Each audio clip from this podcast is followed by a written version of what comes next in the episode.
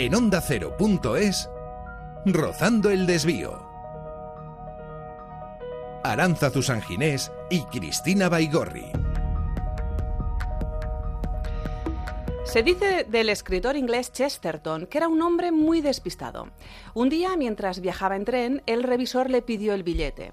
Él empezó a buscarlo por los bolsillos del pantalón, de la chaqueta, pero no lo encontraba.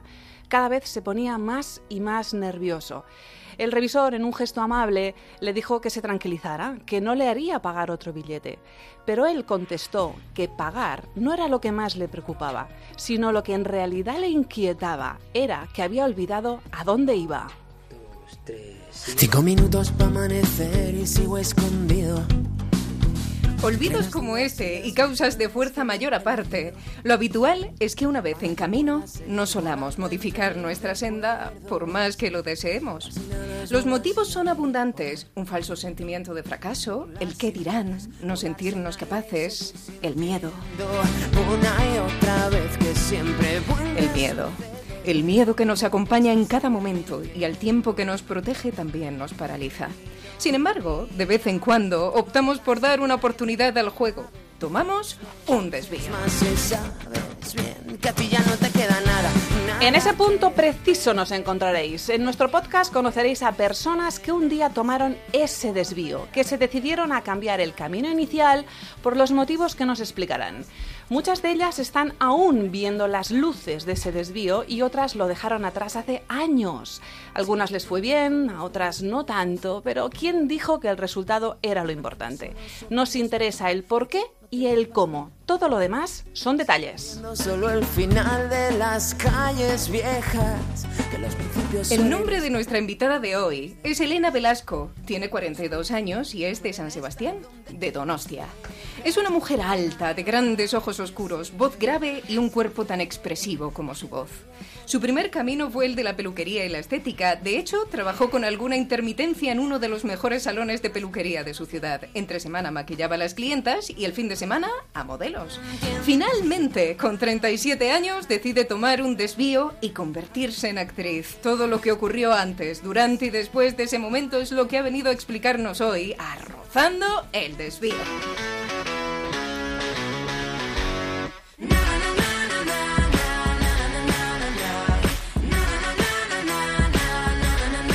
Hola Elena. Hola. Hola Elena. Hola. A ver, empiezas con la peluquería. Eso es. Luego a los 27 haces el acceso a la universidad, no haces ninguna carrera. ¿Estabas ya buscando, estabas en plena búsqueda en ese momento? Yo creo es que siempre he estado buscando, la verdad, si te soy sincera, pero sí, sí era un momento que mm, no me quería conformar. Ajá. Todavía creía que podía encontrar cosas que me motivasen más, o sea que sí estaba buscando. Luego te decantas por la, eh, haces, perdona, la formación de psicoterapeuta en el centro Callen, en el Escorial. Eso es. Pasas de un mundo exterior a uno interior. Explícanos este cambio de rumbo. Pues viene a la par con la búsqueda personal eh, que llevaba yo. Eh, yo también tenía muchas preguntas esos momentos existenciales que pasamos que yo creo que llegan en la treintena. No sé si los 35 es una edad... Esa es la edad, sí. Elena, esa es la edad. Y me empecé, empecé a leer libros, me empezó a interesar, quise estudiar algún tipo de terapia que curase y me pareció la más completa y ahí me metí y de cura en cura y de año en año te plantas en los 37. Eso es. Y en aquel momento eh, pasa algo, que ya nos explicas después, y te dices aquello de ahora o nunca. Sí. Y te lanzas porque tú no te acercas rozando al desvío. Tú directamente te tiras a él, apuestas al 100% y dices, ya está, no puedo más. Yo a lo vasco. A lo vasco. ¿Por qué exactamente? ¿Qué sentiste en eh, aquel momento para decir, no puedo más, cambio, ya está, pro, hasta aquí hemos llegado? Mm, Realmente el, detonante fue la muerte de mi padre. Mi padre había pasado una enfermedad bastante larga, eh, bastante dura. Eh, muere. Eh, yo recibo una herencia, mi hermano y yo recibimos una herencia bastante copiosa. También un piso, bueno, una serie de, inmuebles y de bienes que me dan la posibilidad, por una vez en mi vida, de tomar una decisión y hacer un cambio también con la muerte de un padre algo se rompe dentro y, no sé, mi padre vivió muchos años en Madrid y tal vez también decidí venir aquí y era una manera de recordarlo. Entonces, pues nada, cogí lo que me pertenecía y dije al ataque.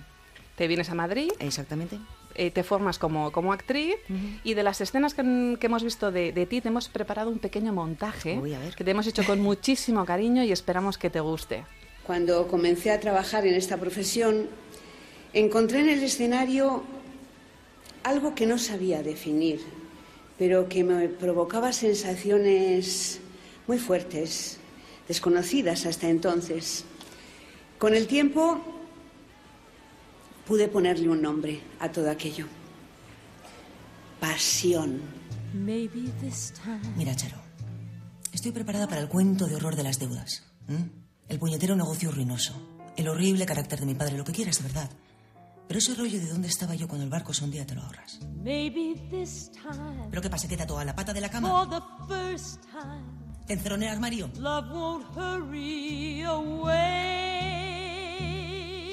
Charo, yo no puedo más. Bastante tengo con lo mío. O sea que te vas a aguantar tú solita esta vela. Porque yo ya no doy para más. Esta profesión mm, no estás aquí eh, para siempre si no lo trabajas y si no te preocupas de seguir adelante y de, y de cambiar. Sí, bebo mucho. Demasiado. He trabajado en muchos bares y he desperdiciado muchas oportunidades. Pero por una vez, por una vez, quiero hacer las cosas bien.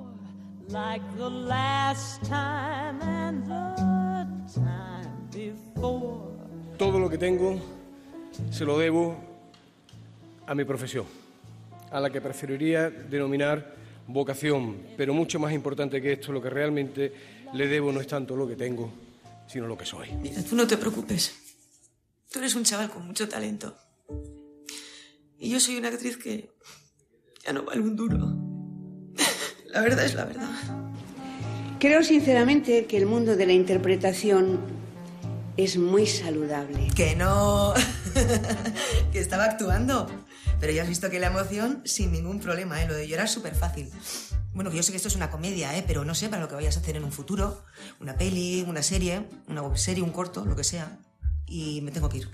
Que tengo una reunión con otro director y llego súper tarde. Ah, mandadme por favor el guion con el nombre cambiado. Que esta Juanita va a dar mucha guerra. Igual que en un escenario, finges tu dolor barato. Bueno, Elena, personajes de mucho carácter los que, han, los Sí. que has interpretado, los que nos has pasado. Y actores de mucho carácter. Los cortes que hemos elegido han sido pues de Lola Herrera, de gente tan reconocida como Lola Herrera, como Concha Velasco, como Antonio Banderas. ¿Estás de acuerdo con las afirmaciones que hacen? Con la pasión. Con la pasión, totalmente, la- to- ¿Cómo te conforma un personaje? ¿Cómo te conforma esta vocación de, de la interpretación? Tal vez eh, la palabra que más me ha rechinado ha sido la de saludable. Ah, sí, bueno, Porque creo que es una profesión que hay que estar muy loco para ser actor. Sí, Sí, eh, cualquier actor sí. te lo va a decir, hay que estar muy loco para hacer las cosas que hacemos. Entonces, saludable, no sé si es la palabra. Ahora, que es la profesión que más feliz te puede hacer, sí. Y que más vas a conocer a las personas y al género humano, también.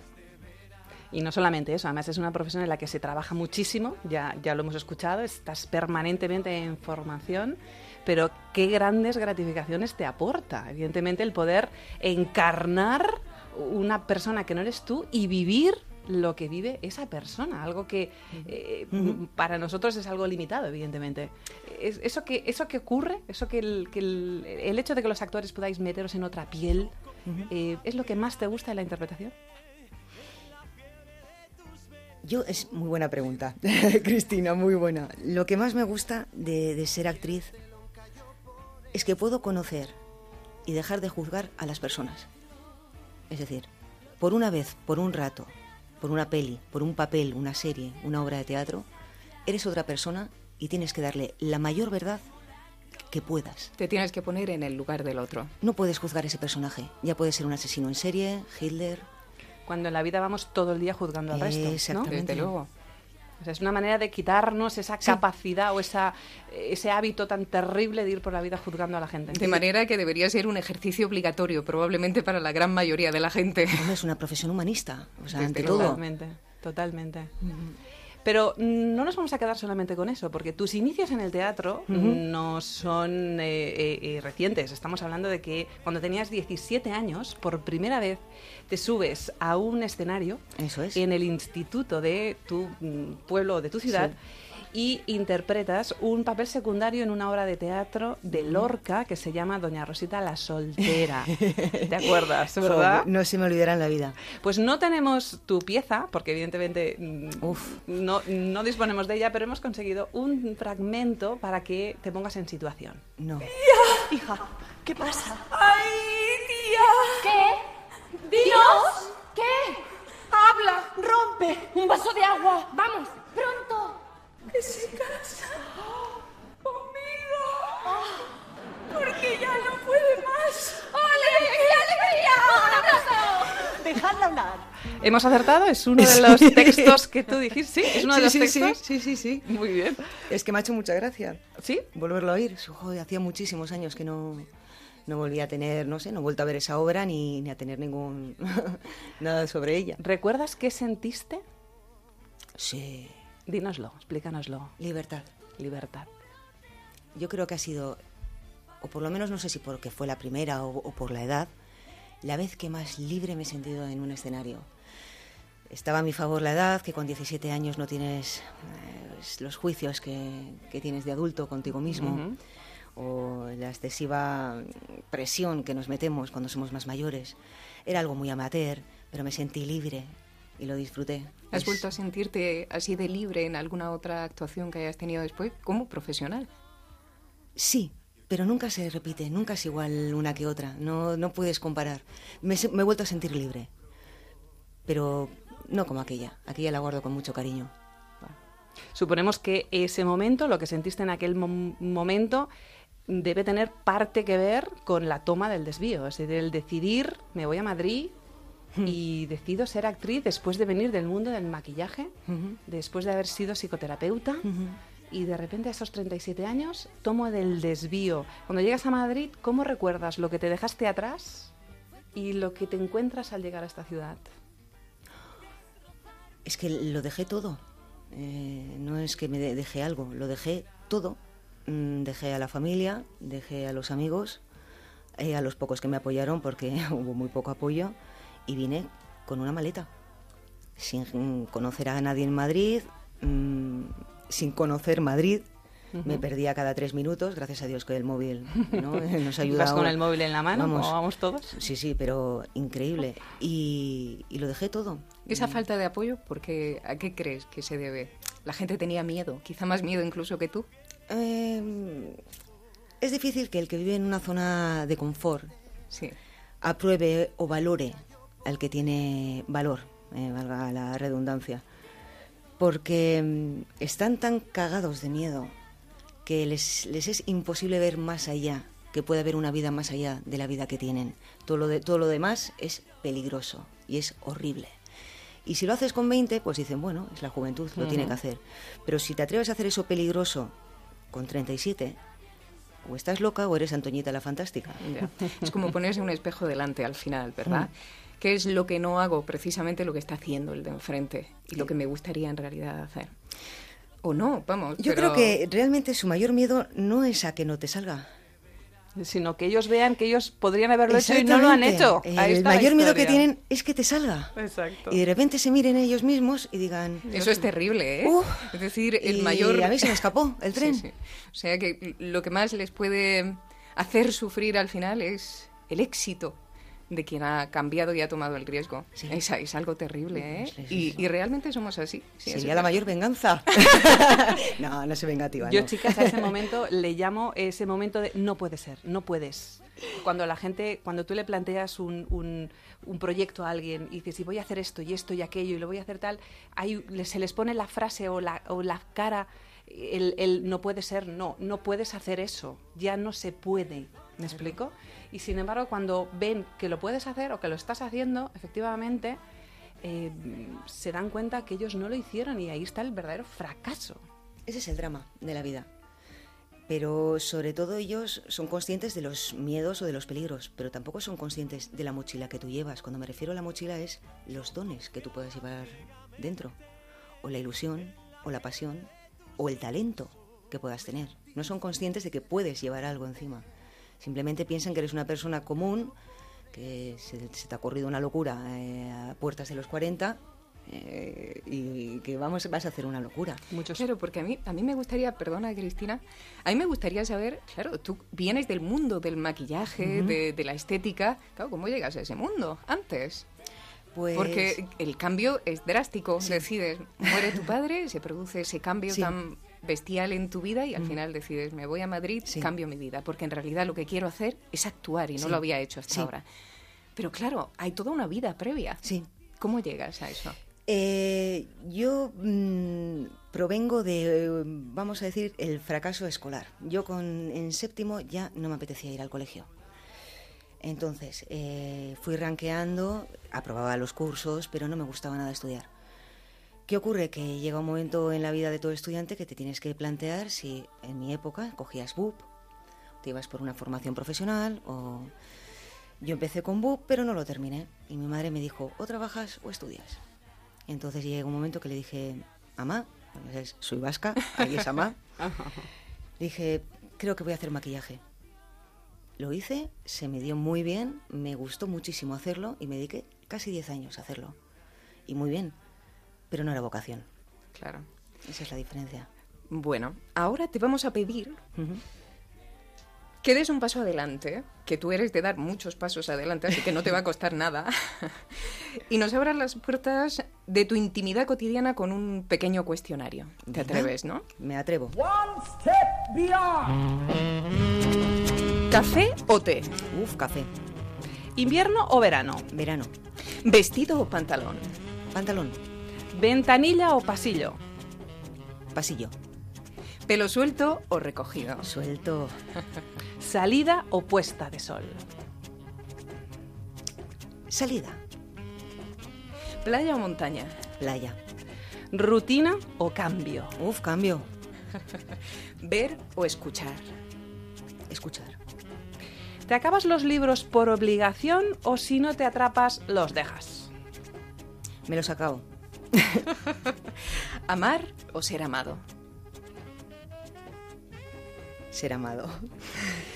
¿Cuál es el viaje de tu vida y por qué?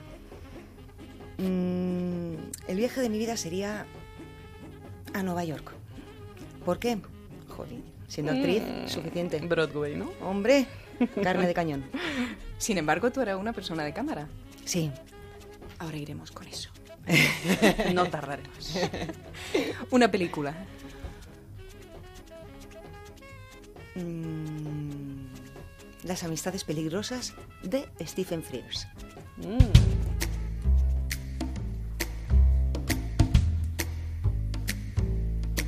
Oye, Elena, ¿crees que alguna de tus respuestas habría sido distinta de no haber tomado ese desvío que tomaste hace ya algún tiempo? Buena pregunta. No. ¿Y eso? Mm, no sé dónde leí esto, pero yo creo que no somos lo que hacemos, sino somos lo que somos. muy buena respuesta, muy buena respuesta. A mí, Elena, me has dejado bastante parada con lo de que te acabas los libros por obligación. Sí. Vaya, la verdad es que había apostado con Arancha que nos dirías que si no me atrapan los dejo. Hasta aquí. Mira, es como la película Martina H, ¿no? Cuando la escena que le dice Dante, le dice a H, le dice, siempre hay que seguir, aunque sea por curiosidad. Pues me ocurre lo mismo con el libro, digo, aunque sea por si ocurre un último momento. Pensaba que me ibas a hablar de aquella de el momento de hay que foliarse a las mentes, ah, que también es maravilloso ese momento. Es que esa peli es maravillosa. Esa, esa peli es toda maravillosa, toda maravillosa. Yo me la pondría en bucle. Mm. Fantástica, fantástica. Y lógicamente, ser amado. En lugar de amar, Siempre seré una niña mm, caprichosa. pero es muy valiente lo que has dicho, ¿eh? porque la gente suele decir amar. amar. amar amar. Y sin embargo... Ha hablado la niña. pero tiene todo el sentido. Amar es muy doloroso y siempre hay alguien que ama más que el otro. Mm. Es mejor ser el amado. Mm. Opa, eso lo digo yo ahora, no me escucha nadie. y en cuanto a la salida puesta de sol, eh, ¿has escogido salida porque eres más nocturna y entonces te pilla la salida? porque soy más nocturna. Mm, vale. Es una gamberra. Totalmente. Con 42. Muy bien. Hay que, hay que continuar siendo gamberros toda la vida, ¿eh? No lo dejes. Vamos a continuar con tu formación.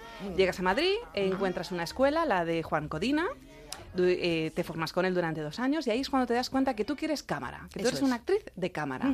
Sigues formándote en cámara, pero siempre hay una constante en esa formación, que es, supongo, la edad. Sí. A las que tenemos cierta edad nos lo suelen decir de forma recurrente. ¿La edad es limitativa para empezar una carrera o cuán limitativa es la edad para empezar la carrera de interpretación? Buena pregunta y tema mm, de rabiosa actualidad. Em, yo lo pasé peor en la primera escuela con el tema de la edad, porque realmente en el curso regular me junté con chavales muy jóvenes. eh. Yo venía una mujer de 37 años y yo me juntaba con chavales de 19 o 20. O sea, el salto generacional es brutal. Entonces yo lo pasé realmente mal. Encima que venía sola, o sea, tenía muy poco apoyo.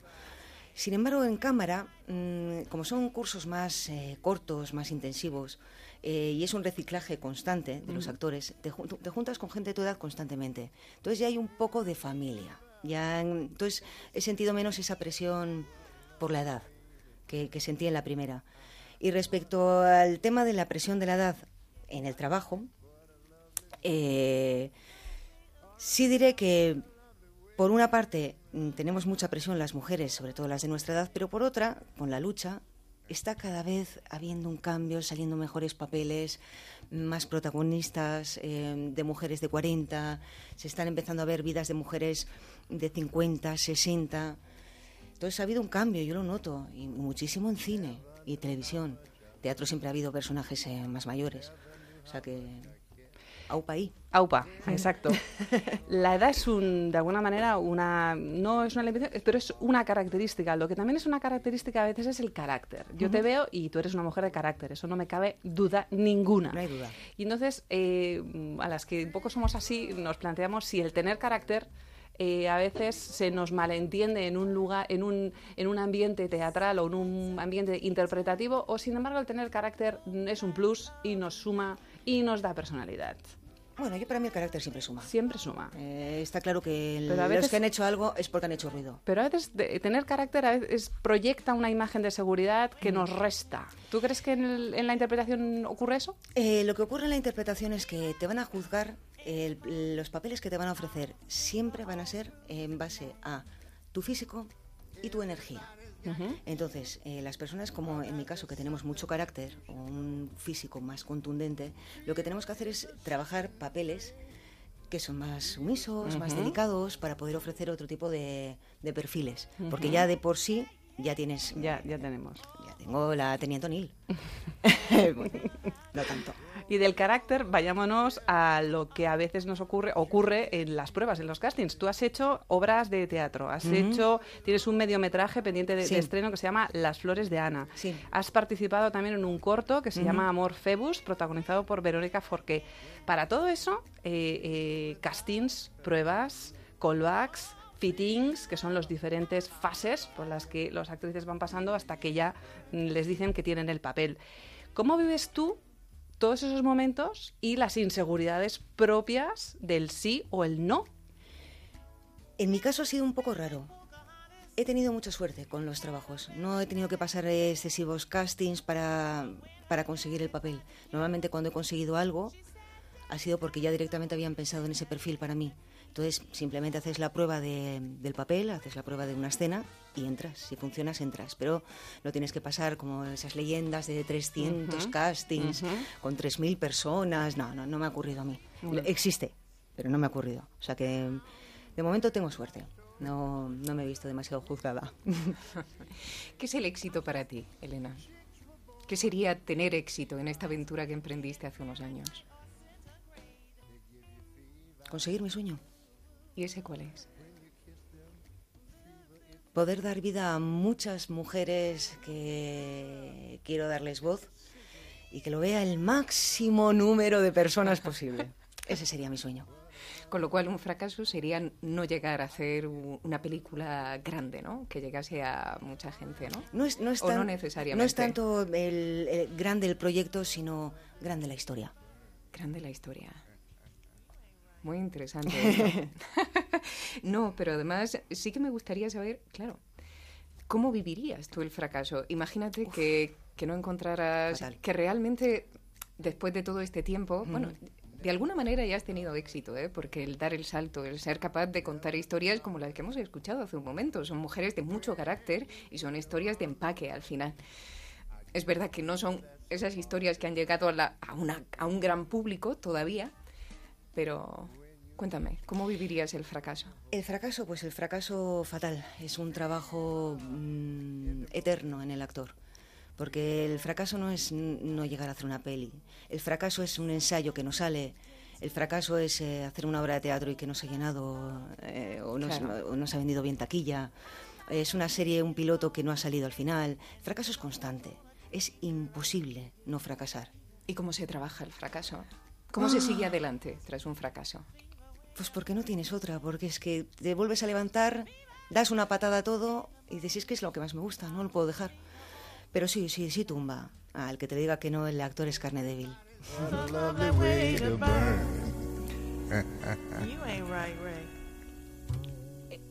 Te hemos hecho dos peticiones, Elena. Una de ellas es una escena. No sé si te la has podido preparar, es un monólogo. Sí. Pues déjame entonces, antes de que empieces, vamos a situar a nuestros oyentes. Se trata del monólogo de la película Princesas, de Hay un día. Déjame que te ponga una música y así entres en situación y empiezas cuando quieras.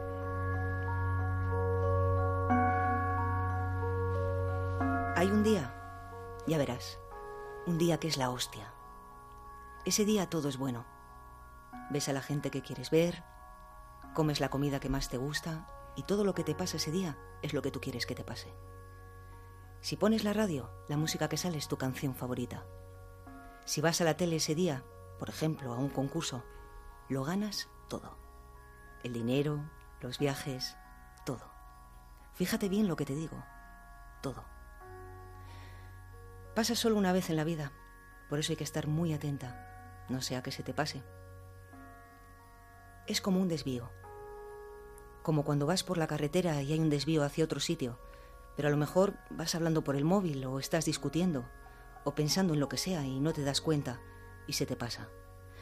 Y te jodiste porque ya no puedes volver atrás. Pues ese día es lo mismo, un desvío. Y es muy importante porque puedes elegir por dónde va a seguir todo. Si por ese camino que es nuevo o no. Por eso tenemos que estar muy atentas. Muy atentas. Porque hay muy pocas cosas buenas. Si encima se te pasan porque estás hablando por el móvil o pensando en otra cosa, sería una mierda. Una mierda completa.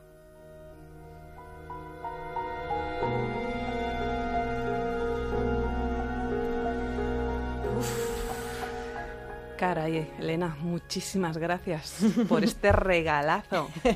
es un buen monólogo. A mí lo que se me pasa por la cabeza ahora rápidamente es, ¿tú has tenido un día así ya? ¿Lo deseas? ¿Un día así? Ese día que es la hostia. Yo creo que ya lo he vivido. ¿Sí? ¿Sí? ¿Cuál? El día que me cogieron en la escuela y llegué aquí a Madrid y conseguí casa y empecé a conocer gente y empezaron a ponerse todas las piezas del puzzle para mí fue como si hubiera ganado el concurso. Como si sonara mi canción favorita. O comiese lo que más me gusta. Fue ver que aquel sueño que tenía tanto miedo se estaba haciendo realidad. Que al fin y al cabo fue mi desvío. ¿El texto lo conocías? Sí, conozco a Princesas. ¿Y qué te pareció? ¿Qué te pareció la película? Uf, es, es increíble. Además, soy una gran fan de León de, de Aranoa porque creo que retrata muy bien los personajes, les da mucha verdad, sobre todo estos estratos sociales tan bajos. En este caso son dos prostitutas y, no sé, los trata con una humanidad que siempre incluso les, les, dota de esperanza. ¿no? Es una película con esperanza, muy bonita. La esperanza, ¿verdad? Mm. La segunda de las peticiones que te hemos hecho es que nos traigas una canción. Y nos consta que ya se la has dado a nuestro técnico, a Oscar, que ya la tiene metida en el sistema. No sabemos cuál es, nos va a sorprender. y una vez que empiecen a sonar los primeros compases, nos explicas por qué nos la has traído.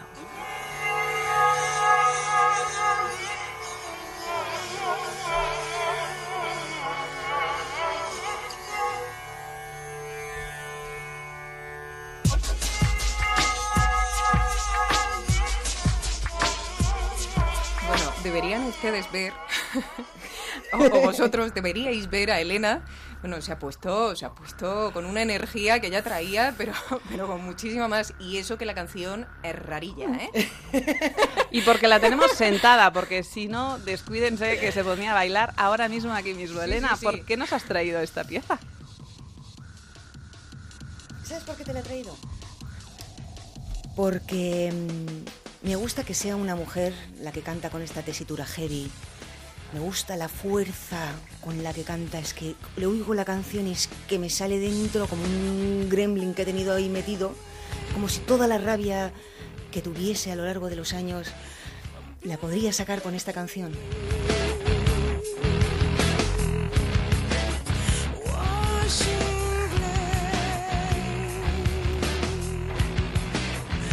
Es, es una cantante que es, eh, creo que es de Londres, eh, va con el pelo rapado. ¿Cómo se llama? Skin, le llaman Skin. Luego ella estuvo en solitario, pero no tiene la misma fuerza que el grupo. El grupo mezcla algo como son bases trip hop, algo de thrash metal, por eso decía. ¿Tú ya estabas interesada por este tipo de música antes o ha sido algo que te, has encontrado con ella? Me ha gustado la música con fuerza. Claro, pues como tú. Como, yo. no nos esperábamos menos, ¿eh, Elena. Desde Parchís no voy a traer. No. Ni una balada tampoco. No. Bueno, Elena, pues muchas gracias por tu canción. Y dado que tú nos has traído un regalo, nosotras también tenemos un pequeño regalo para ti. Tenías que haber visto la expresión de su rostro cuando creyó que yo era una lesbiana. ¿Lesbiana? Dijiste marica. No, no, no. Sandy piensa que soy marica y Julie que soy lesbiana. Creí que Dorothy era normal. Dorothy es normal. Les, el hombre más dulce y amable del mundo, ha pedido mi mano. ¿Un tipo llamado Les quiere casarse contigo? Sí. No, no, no, no, no. Quiere casarse con Dorothy. ¿Y sabe que es una lesbiana? Dorothy no es lesbiana. Ya lo sé, pero lo sabe él también. ¿Qué? Bueno, no... no lo sé. Tutsi, que es esta película, es una maravillosa comedia del año 82 en la que se cuenta la historia de un actor que a pesar de su talento y en parte a causa de su carácter, se ve absolutamente incapaz de conseguir un papel. Muchísimas gracias, señor Dorsey. Necesitamos a alguien un poco mayor. Más joven, más bajito. Buscamos a otra persona. ¿Está claro? Es entonces cuando decide hacerse pasar por mujer, consiguiendo así el mayor éxito de su carrera. La razón probablemente lo inesperado. El señor Dorsey interpreta a Dorothy Michaels, una mujer de carácter muy alejada del modelo femenino de los años 80. De ahí su éxito, del desvío. Lo que es la vida, ¿eh? En fin, nuestra invitada de hoy tiene tanto carácter como Dorothy, tanta pasión por las tablas como el señor Dorsey y una gran convicción. La vida es rara y los humanos aún más, pero en el mundo en el que vivimos, ya lo dijo Cela. En España, el que resiste gana. Así que, Elena, toca resistir. Por supuesto. ¿Te lo has pasado bien? Me lo he pasado estupendamente. Bueno, pues esperamos verte en un futuro próximo, recoger un Goya y esperamos, y esto es muy importante, tenemos testigos, está Oscar, está Cristina, estoy yo. Que lo toque dedicar. Exactamente. lo tienes que dedicar y te tienes que acordar de nosotras. A nosotras el primer, la como, primera Como entrevista. dedica a ¿eh? todo el mundo, de verdad, no me lo van a dar. Piensa que tienes límite, te ponen un tiempito Sí, sí, y si a mí no, se ve que te cortan. A mí me cortan, O sea que hay seguro. que estar muy rápido. Dios Elena, ha sido un placer que nos acompañes. Igualmente, chicas. De verdad, y muchísimo ánimo. Y a ustedes, pues ya saben que volveremos la semana que viene con una nueva historia de desvíos y sobre todo de personas. Oscar Agui- Aguilera.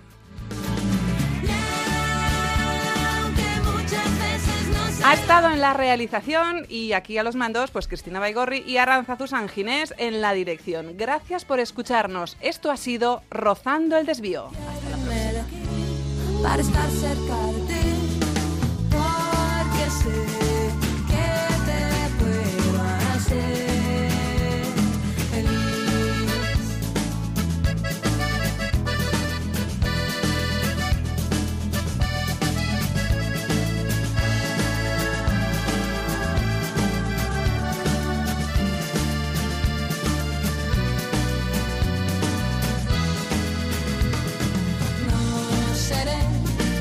No seré lo